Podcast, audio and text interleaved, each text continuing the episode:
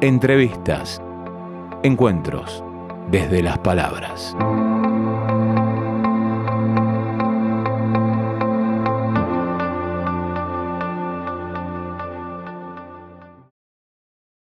Bueno, mi nombre es Martín García León, soy director de orquesta y docente universitario. Bien, eh, Río Negrino, General Roca, tu tierra natal.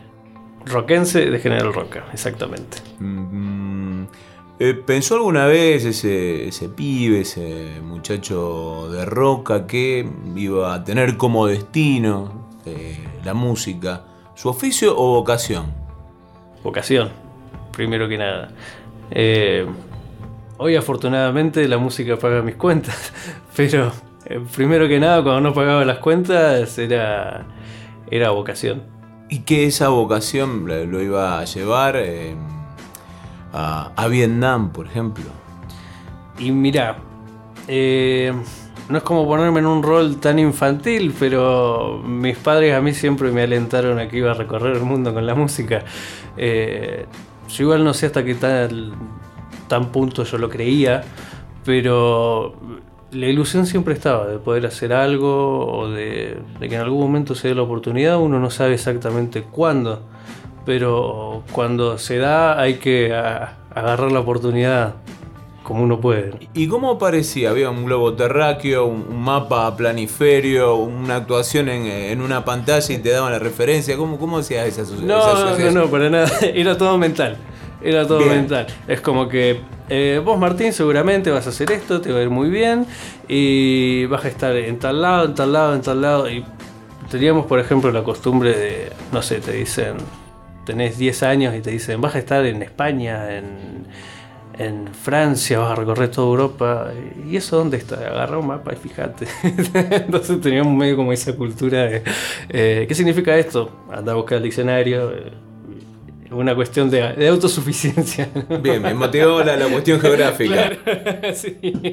Así que no, no, ningún mapa, o sea, sí, enciclopedia, ¿no? De que, bueno, andá y consultá y fíjate, pero no, no había ningún mapa en, como pegado en la habitación ni nada por el estilo. Ahora lo estoy considerando porque al, al tener proyectos en tantos lugares es más cómodo para la cabeza, como que uno tiene que retener menos cosas y tenés un mapa y pones un pin, mucho más simple.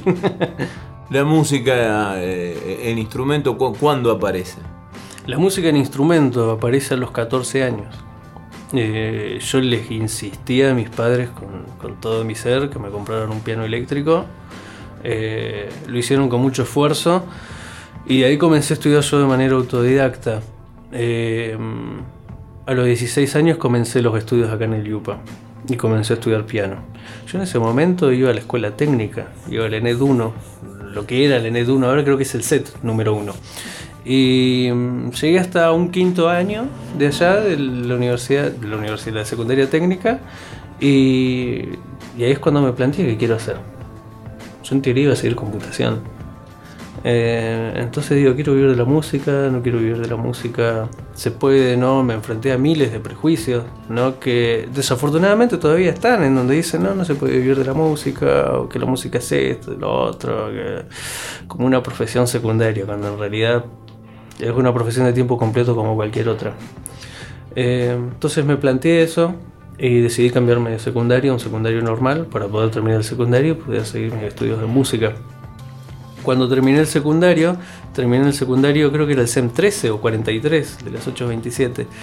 Terminé ahí y me dediqué de lleno al Yupa y un poco me comenzó a, a mover el deseo de estudiar dirección orquestal. Desafortunadamente esa carrera acá no estaba en ese momento.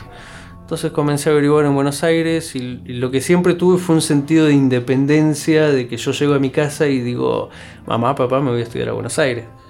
también un poco de inconsciencia, ¿no? Porque no tenía ni idea de los gastos que eso acarreaba. Entonces yo sentía, sabía que necesitaba irme a estudiar a Buenos Aires y, que era cuestión de esfuerzo, ¿no? Entonces yo decía, me quiero ir porque quiero estudiar esto, esto, lo otro, si no tendré que elegir otra carrera.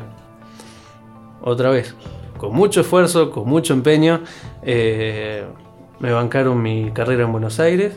Eh, estudié dirección orquestal ahí en la Universidad Nacional de las Artes, eh, bajo la tutela del maestro Luis Gorelic, que es uno de los directores más importantes hoy en día de, Argentina. Pasaron cinco años, terminé la carrera y siempre tuve ese deseo también de, volver a, mi hogar, ¿no? Para contribuir un poco lo que yo sentía que faltaba al lugar. Hablabas de aparece el, deseo del piano eléctrico a los 14 años, bueno, y después, más adelante, cuando empezás todo el, derrotero académico, ya la necesidad de eh, ir a estudiar eh, dirección orquestal. ¿Cuál era tu referente en el momento de que vos eh, deseabas ese piano eléctrico y cuál después en el momento del salto a la dirección orquestal? Un referente te referís a... Ídolo, a quien mirabas.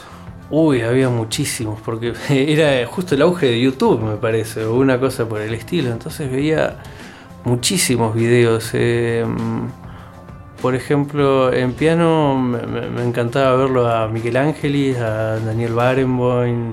Eh, en dirección me encantaba eh, Leonard Bernstein. hasta hoy en día yo miro videos de él, pues son genios, son grandes maestros de los que uno puede aprender siempre.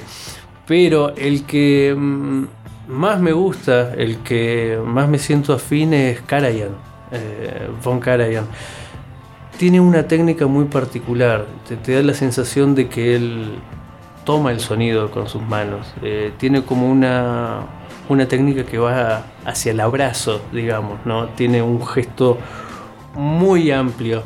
Y mm, las veces que me ha tocado probar eh, algo parecido, ¿no? Siempre intentando, mm, no desde la imitación, sino desde la incorporación de conceptos, eh, lograr un poco ese sonido de, contención. Yo siempre escuché que lo que más contiene a uno siempre es un abrazo, en momentos de tensión, en momentos de alegría. Entonces, si yo tengo 50, 60 músicos que conmigo delante en el podio se sienten contenidos, va a sonar espectacular.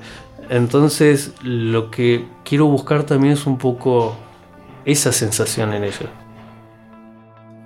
¿La primera batuta cómo llega a tus manos? La primera batuta. Eh, ¿Esto es en sentido literal o en sentido figurado de algún? Literal y figurado. Literal y figurado. La primera batuta fui, eh, me recorrí no sé cuántas tiendas en Buenos Aires buscando a ver qué batuta. Te digo que la verdad la compré sin tener idea de cómo usarla. Sabía que era necesaria para el director, pero no tenía ni idea de cómo usarla. Éramos, el primer año en, en la UNA, éramos fácil 60 alumnos. Siempre me voy a acordar de la imagen que dice, alguien tiene una batuta y todos levantando la batuta. Como todos hicieron la tarea, todos fueron a comprar su batuta, ¿no? Pero eh, al fin y al cabo, incluyéndome a mí, nadie sabía muy bien para qué servía o qué características tenía que cumplir una batuta, porque después, a lo largo de la carrera, te vas dando cuenta que es algo muy personal. Yo siéndote sincero, descubrí una batuta que me queda excelente, muy cómoda este año, antes de ir a Vietnam. Fui a Buenos Aires, fui a la tienda de música, dije, ¿qué batutas tenés? Tengo esta, esta, la otra. Estuve como una hora probando. Y porque tiene que ver primero con la contextura física de tu mano. Después tiene que ver con cómo querés agarrar la batuta. Porque depende qué movimientos hagas. Puedes hacer movimientos de muñeca, movimientos de dedo. Y la batuta también tiene que ser muy receptiva a eso. Porque en realidad es una extensión de uno, la batuta. Y cada, cada movimiento que uno está haciendo eh, tiene que replicarse exactamente con una amplificación mayor eh, en la batuta. Así que yo recién, recién eh, descubrí una que como que me queda, ¿no? Y es lamentable porque encontré una sola, tengo que encontrar fácil cinco para tener repuestos, pero accidentes pasan todo el tiempo. Así que bueno, eso en cuanto a lo literal, ¿no? Esa fue la, la primera batuta, que no tenía mucha idea de para qué, de, cómo usarla. Eh, se me terminó doblando, parecía una, una U prácticamente. Y después, en, cuanto a dirigir por primera vez, nosotros en la universidad teníamos una orquesta que era exclusivamente, teníamos, no tenemos, todavía existe, em, que es exclusivamente para los alumnos de dirección orquestal, para que ellos hagan sus prácticas. lo que uno tiene es año a año distintas obras de repertorio sinfónico eh, o con cantantes solistas también que van gradualmente aumentando su dificultad. En realidad lo que se ven son recursos técnicos, cómo, cómo tenés que solucionar determinadas problemáticas en determinadas obras, porque por ejemplo no es lo mismo dirigir una obra para orquesta sinfónica sola que para orquesta sinfónica y solista. Hay muchas cosas que hay que consensuar y, ver de qué manera se, puede llegar a un acuerdo, se puede hacer una cosa u, u otra. Entonces mi primer acercamiento fue desde ahí. Bueno, mi nombre es Martín García León, soy director de orquesta y docente universitario. Eh, a través de, un recorrido, de, tus viajes y demás, ya vamos a puntualizar lo que fue la, experiencia eh, Vietnam. A la hora de, abordar los auditorios, ¿no? cuando te invitan desde una embajada, con, cierto carácter eh, formal, ¿cómo, ¿cómo se hacen los repertorios? ¿En, conjunto con, con los agentes diplomáticos? ¿Vos los proponés? ¿Cómo es? Y es esto eh, acerca de la negociación, ¿no? Porque lo que me pasaba con, con la, gente de Vietnam eh, es que me decían, Martín, queríamos hacer esto, ¿vos qué pensás?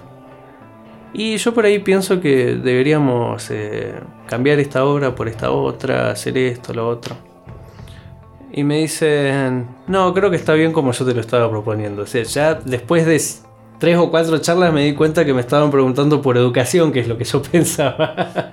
Pero eh, algunas de mis ideas igual quedaron, ¿no? De que yo digo, bueno, esto hay que ponerlo así. O sea, me, dieron más que nada este, algo de línea suelta, no mucha, algo, en lo que es en cuanto al repertorio argentino. Donde yo les digo, mira, esto por ahí puede funcionar, esto no, porque el repertorio para el concierto lo vamos decidiendo juntos. Dicen, por ejemplo, esto era alrededor del mundo, ¿no? Una pieza característica de cada, cada país, de cada región. Entonces te dicen, por ejemplo, bueno, italiano, ¿qué te gustaría hacer, Martín? Y no sé, mm, me gustaría hacer eh, el árbol factotum, ¿no? Fígaro. Bueno, perfecto eso quedó. Entonces, no sé, eh, la obertura de, de Glinka, eh, Ruslan y Lumila, eso también quedó. Entonces, y después te mandan cambios de última hora. Te dicen, esto lo vamos a poner así, así. Esta no era con ballet, pero te lo vamos a poner con ballet. Entonces vos tenés que ver la coreografía y, y tenés que comenzar a pararte desde, desde otro lado. Hay negociación, pero siempre la persona que te está contratando es como que tiene la, sartén por el mango, ¿no? Tiene como esa habilidad de presentarte cosas de última hora, de decirte, Martín, hagamos esto en lugar de esta otra cosa. Y a veces se puede apelar y a veces no. Y en intercambios, así, en charlas que podés tener con colegas de, otros países, con eh, otro tipo de, formaciones, ¿a, ellos también les pasa o hay quizás eh, esta cuestión de, de, lo latino, de la adaptabilidad, de, de, cierta, de cierto carácter para la solución instantánea que eh, creen y vuelcan en uno. Y eso yo creo que le pasa a todos. Creo que le pasa, no, es algo tan, tan cultural. Lo que puede llegar a ser cultural, me parece, es eh, el hecho de decir, eh, hagamos una cosa y una semana antes se salen con otra. Me parece que eso tiene que ver un poquitito con lo cultural, que acá en Argentina también pasa. pero me imagino que en un concierto de temporada en un teatro importante en Alemania, sin darte ningún ejemplo específico, eh, no pasa. O sea, eh, tenés un concierto que está programado hasta con dos años de anticipación o quizás más, y te dicen, bueno, es esto, y es esto, o hay una etapa de negociación en donde se dice, se saca esto, se pone esto, se cerró esa etapa y no se toca pero también accidentes pasan todo el tiempo, ¿no? Es decir, hay que hacer esto, mover esto, mover lo otro, pero yo intuyo, por ahora, capaz que dentro de tres o cuatro viajes más, te lo puedo decir con otro tipo de, seguridad, me parece que va más por lo cultural. ¿Cómo es que llegaste a Vietnam? ¿Cómo se, estableció el vínculo y, se concretó eh, el, el trabajo? Bueno, con mucho tiempo de por medio, con, mucho esfuerzo, con mucha insistencia. Em, es muy curioso porque em, yo primero fui a hacer un curso de especialización a Rusia, en San Petersburgo. Em, fue una de las oportunidades más importantes que tuve hasta ahora en lo que yo considero mi corta carrera. más que nada por lo que uno puede aprender siempre de, la clase, del seminario, del maestro, de la orquesta, es los contactos. Porque uno, como director, como músico, como artista, no solo tiene que ocuparse de hacer un buen trabajo artístico, sino de ser un excelente gestor. Si uno es artista y la parte de gestión no, no te funciona bien o no te gusta, o que, lamentablemente es como que no, va a tener una muy buena carrera, a menos de que sea una persona extremadamente talentosa que venga un manager, eh, cosa que no es tan habitual acá en Argentina, ¿no? Eh, un manager para música clásica, por ejemplo, no existe mucho. Y te diga, ocupate de estudiar que yo te arreglo todo. Eh, por lo general no es así, uno es artista y autogestor. Entonces, estuve en Rusia eh, conocí a un director de orquesta español que se llama David Gómez Ramírez, que estamos, aprovecho para decirte, estamos haciendo todo lo posible para traerlo, para que dé charlas, para que dé clases acá en Argentina. Eh, es un director muy valioso. Y mm, él me comentaba en una cena allá en Rusia, me dice, no, yo he ido muchas veces a Vietnam, la gente es así, es muy cariñosa, la orquesta es muy buena, tienen un teatro muy lindo, del estilo francés, de cuando ellos eran colonia francesa. Ah, perfecto, mira, qué bueno. Y quedó ahí. Yo, la verdad, en, ese momento yo era muy tímido como para decir, eh, podríamos hacer algo, yo podría ir para allá o esto lo otro. Es una confianza que uno va ganando con el tiempo. Porque también tiene que ver con creerse capaz de solucionar esas cosas. Y yo la verdad en ese momento estaba atravesando una etapa en medio de una masterclass, en medio de muchas cosas que tenía que hacer que no me funcionaban, que me sentía un poco mal conmigo mismo como para decir, hagamos esto, hagamos lo otro, no, me sentía con esa confianza. Una vez que yo volví a Argentina, eh, comencé a mover muchísimos hilos, muchísimos hilos para comenzar a dirigir en mi país, en mi provincia, para hacer cosas. Y no tuve resultados buenos. no he tenido resultados muy buenos acá en mi país no me lo tomo personal, yo sé que nadie es profeta en su tierra, así que eh, yo sigo buscando siempre por otros lados, ¿no? Es como que la, lucha constante. Entonces le escribo a David, le digo, David, mira, em, vos me contabas esto de Vietnam, te, digo que para mí está muy difícil la situación en mi país, porque también tiene que ver un poco con eso, lo que hablábamos de una problemática, un país que está en crisis, entonces las orquestas que dependen de los ministerios de cultura no tienen para estar invitando a este director, a este otro es toda una problemática global, por eso tampoco hay que tomárselo personal. Y, le comento. Y me dice, Martín, me hubieras avisado hace tres meses, yo tenía que cubrir un concierto en Vietnam que yo no podía ir. Te hubiera recomendado, pero no te preocupes que el año que viene hacemos algo. Perfecto. Llegó este verano, pasé Navidad, Año Nuevo, y me dice, Martín, vamos, vamos a ir juntos a Vietnam a dirigir un concierto, la temática es esta, organicemos el programa juntos, ¿no? La, etapa de negociación, ¿no? De la que veníamos hablando.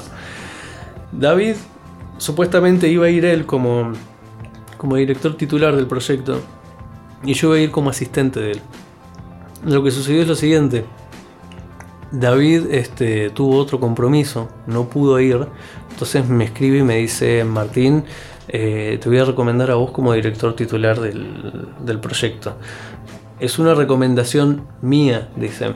Eh, yo no tengo la potestad de decirte, Martín, vas a ir. Quien decide es la directora titular de la orquesta de la ópera y ballet de Vietnam, cuyo nombre es Lily Tran. Entonces, eh, Lili se consideró, vio mi currículum, habló con David y me terminaron invitando a mí cuando me llegó una invitación así, la verdad es que es un poco lo que hablábamos antes de estar ahora grabando, de que es como una meta alcanzada, o sea, te están invitando formalmente de, un organismo nacional para dar un concierto. Entonces, eh, uno estudió muchísimo tiempo para esto, para estas oportunidades. Entonces lo primero que se me cruza en mi mente, sí, voy. ¿Cómo? No sé. Pero voy.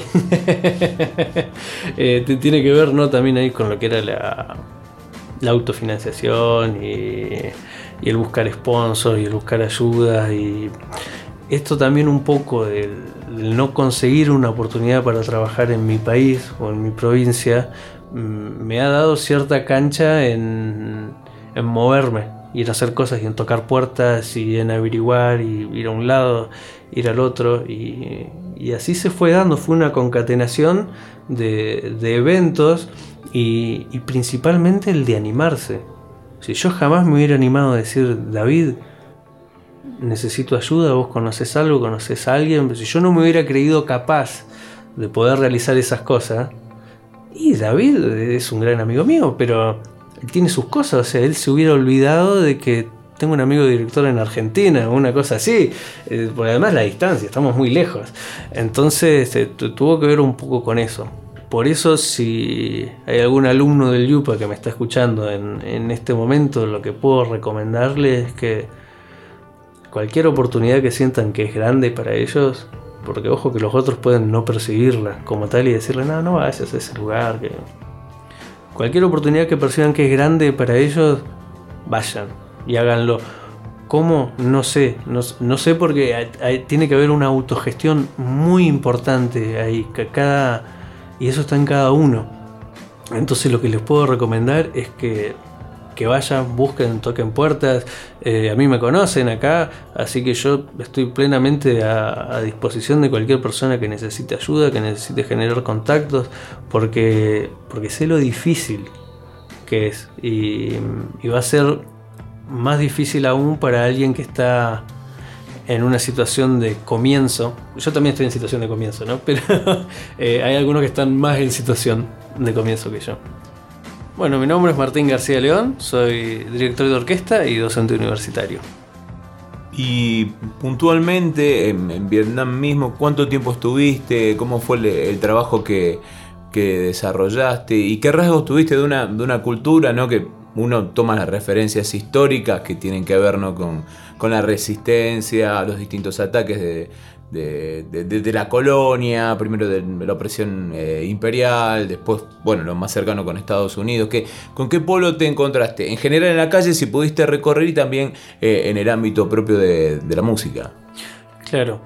Y en Vietnam estuve un poco más de 15 días, 15 o 17 días, eh, por ahí.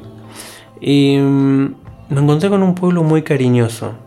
Yo siempre tengo mucho cuidado, por ejemplo, cuando estuve eh, en Rusia tenía cuidado de no abrazar mucho a la gente porque decían, no, mira que los rusos es frío. Y me encontré con que para nada, para nada.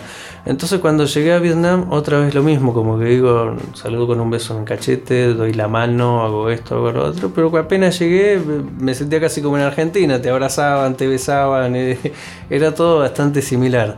Eh, entonces me encontré ya de entrada con gente muy cariñosa, con gente muy atenta. Allá en Vietnam tiene una cuestión de que el agua es muy alcalina.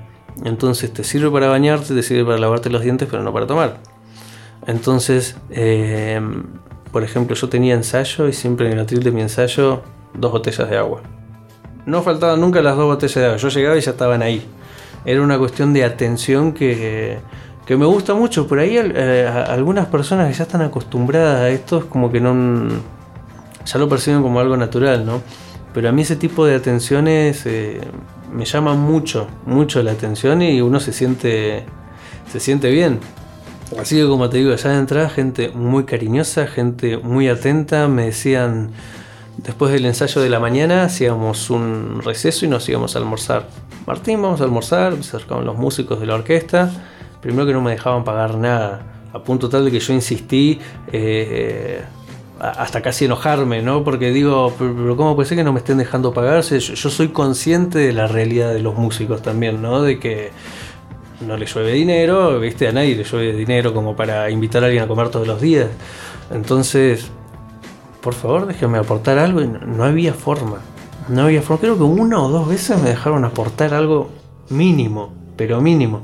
Entonces, eh, ese tipo de atención se encontraba uno. Y también del hecho de que te dicen, ¿comiste? Bueno, perfecto, vamos a tomar un café. Toman cigarrillos, fuman mucho ya. Todavía fuman en lugares cerrados. Tomás fumó un cigarrillo, eh, tomaste un café. Hoy estábamos charlando bien. Y uno mira el reloj y dice: Martín, anda a tu habitación, tenés que descansar. No, pero estoy bien. No, no, tenés que descansar. Entonces, eh, es como que te cuidaban. ¿no? Y creo que hubo un día en donde no almorcé, creo que justamente por esto estaba muy cansado por una entrevista que hice en la televisión allá en Vietnam y me acosté a dormir directamente. Y cuando volví al ensayo en la tarde me dice, Martín, ¿dónde estabas? No, me acosté, pero ¿comiste? No, no comí. Te tenés que cuidar porque tenemos dos conciertos. Fue prácticamente, hablando mal y pronto, una cagada pedo. ¿no? tenés que cuidarte porque tenemos que trabajar, tenemos dos conciertos a punto tal que pedí disculpas por no presentarme a almorzar, pero es, es una gente eh, muy cariñosa que tiene, tiene mucho corazón, así es como yo le decía en una entrevista en inglés. Aprovecho para contarte una anécdota que tuve en una entrevista, en un, video, no sé si ya está disponible. Como era alrededor del mundo la temática, había una obra que era vietnamita, que la hacíamos con orquesta y con ballet entonces este eh, periodista vietnamita me dice, ¿y cómo pensás eh, hacer música vietnamita eh, con ballet si no conoces la música? Excelente pregunta. Es como si fuese al revés, ¿no? Viene un vietnamita y le preguntan, ¿y cómo, cómo te las ingenias para el tango? ¿No? ¿Cómo te parece un carnavalito? ¿Cómo te las ingenias? Entonces yo lo que le dije, le fui lo más sincero posible le dije, para mí la manera de encarar este, este trabajo, más que nada el vietnamita, es con respeto. Es no pasando la música por alto, no, no subestimarla. Eh, yo le decía, me encuentro haciendo un trabajo de investigación sobre esta obra para ver de dónde vienen los ritmos, de dónde viene la melodía, para qué se usaba, cuál, cuál es la velocidad correcta para ejecutarla. Eh, y cómo se adapta un poco con la modernidad de la orquesta y del ballet. Entonces, me parece que no se esperaba una respuesta de, ese estilo. Y cuando apagaron las cámaras, todo se me acerca y, lo noto que estaba emocionado, estaba, estaba, emocionado hasta las lágrimas hablándome y me dice, no sabes cómo te agradezco que, que digas que, que vas a tratar con cuidado y que vas a respetar la música de mi pueblo. Esto quiere, quiere decir mucho para mí. Estoy, estoy muy honrado de haberte entrevistado, de, haber estado con vos, así que para mí también fue, fue un tanto emocionante. Así que eso a mí me dio un gran pantallazo de, de cómo siente el, pueblo de Vietnam, cómo, cómo tienen todas esas emociones, pero bien arraigadas en en, las entrañas y eso también se ve, se ve en la música, que quizás no se ve tanto en, otras partes asiáticas, ¿no? que, quizás son un poco más frías. Para mí, hablando mal y pronto, Vietnam es como la, Latinoamérica de Asia, ¿no? Tienen todas las emociones a flor de piel. ¿Qué rasgo encontraste en esa pieza musical vietnamita? Los rasgos que encontré muy particulares que, por ejemplo, lo utilizaban para las danzas como de adoración a la tierra, para la cosecha, los campos de arroz, eh, los campesinos, eh, el culto eh, a, sus dioses. era algo bastante interesante de ver también por, por la vestimenta que utilizaban los bailarines, porque por cuestiones de tiempo no pude llegar a ver los ensayos de ballet solo, porque primero uno ensaya con la orquesta, ves el ensayo del ballet solo con acompañamiento de piano y después juntan los dos. Por cuestiones de tiempo me encontré que el primer ensayo eran las dos juntas. Eh, entonces en algún punto como que tuve que abandonar la orquesta y prestar eh, suma atención a lo que estaba haciendo el ballet, porque cada movimiento que ellos estaban haciendo tenía un significado folclórico este, como te decía, ¿no? de, la oración a, sus dioses, de la cosecha eh, del arroz, de em, también el, hecho de estar juntos, de, estar en familia, la familia para ellos es, es, un valor muy, muy importante. Em, entonces me hubiera gustado poder descifrar más, poder saber más pero lamentablemente el tiempo nunca es mucho para, estas cuestiones. Espero la próxima vez eh, poder hacerlo un poco más, porque siéndote sincero, uno nunca está del todo contento con, con estas nuevas experiencias, ¿no? Y de decir, este, bueno, música vietnamita, perfecto, lo voy a investigar.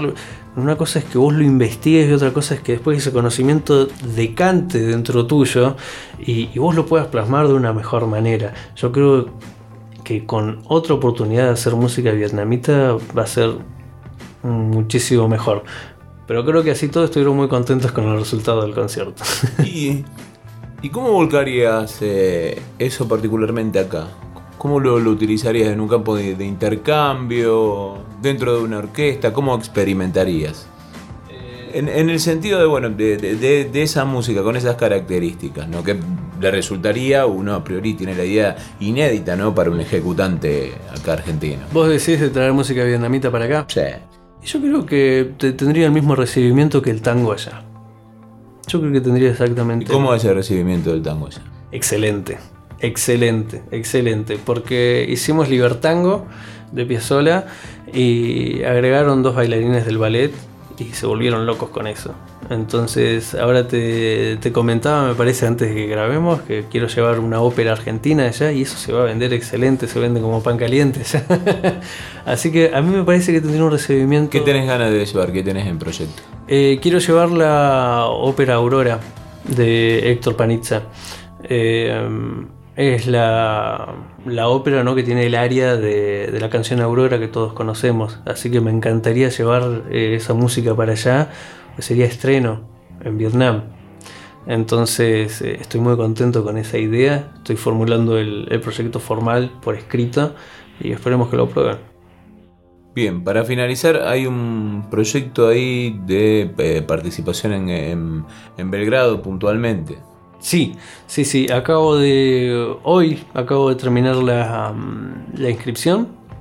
Es un concurso de directores de orquesta eh, que se hace en la ciudad de Belgrado. Me, me, llegó la invitación a través de, del maestro que tuve en Rusia, Alexander Poliniska. Y estuve leyendo las bases bastante interesante, más allá de los premios que te dan. Muchas veces eh, la instancia de concurso es para tocar tierra. Es para ver dónde estás parado. Porque vos podés dar conciertos, te pueden invitar, te pueden decir, Martín, me encanta cómo trabajas, cómo haces esto, cómo haces lo otro. Pero vos en una instancia de concurso estás compitiendo con colegas y tenés maestros mucho más experimentados que vos que te están evaluando, están evaluando tu trabajo. Y es subjetivo en el fondo también, pero es mucha gente que te está evaluando. O sea, si tenés un jurado de tres personas y los tres concuerdan que todavía te, te, faltan cosas para aprender, como para mandarte a dirigir en un teatro, lo más probable es que tengan razón. Entonces, ahí uno toca tierra y dice, mira, tengo algunos colegas que dirigen así, así, que algunos conceptos los tienen incorporados de esta forma y de esta otra. ¿Y yo dónde estoy en el medio de todo eso? Y yo estoy acá, bueno, y ahí uno decide, ¿no? Si te volvés a tu país o en tu parte más cómoda y seguís haciendo lo que haces, o seguís mejorando y seguís conquistando un poco más de territorio, ¿no? Es como, como dicen los libros de autoayuda, ¿no? Ampliar la zona de confort, ¿no? Eh, entonces eh, es bastante interesante la temática del concurso porque dicen que buscan un director completo.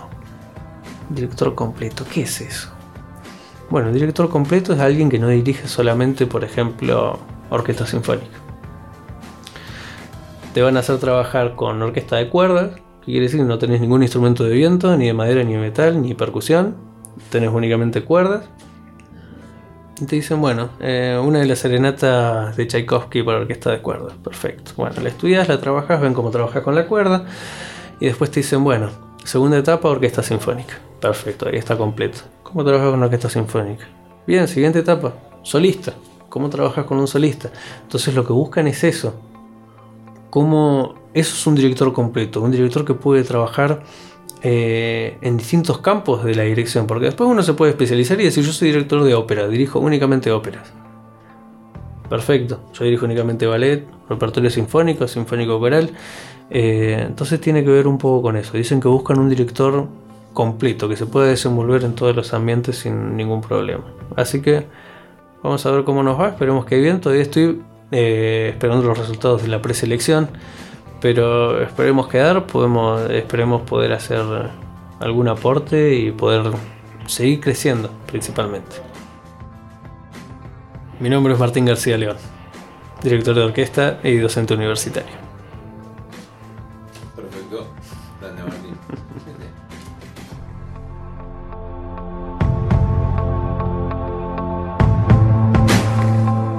Entrevistas. Encuentros desde las palabras.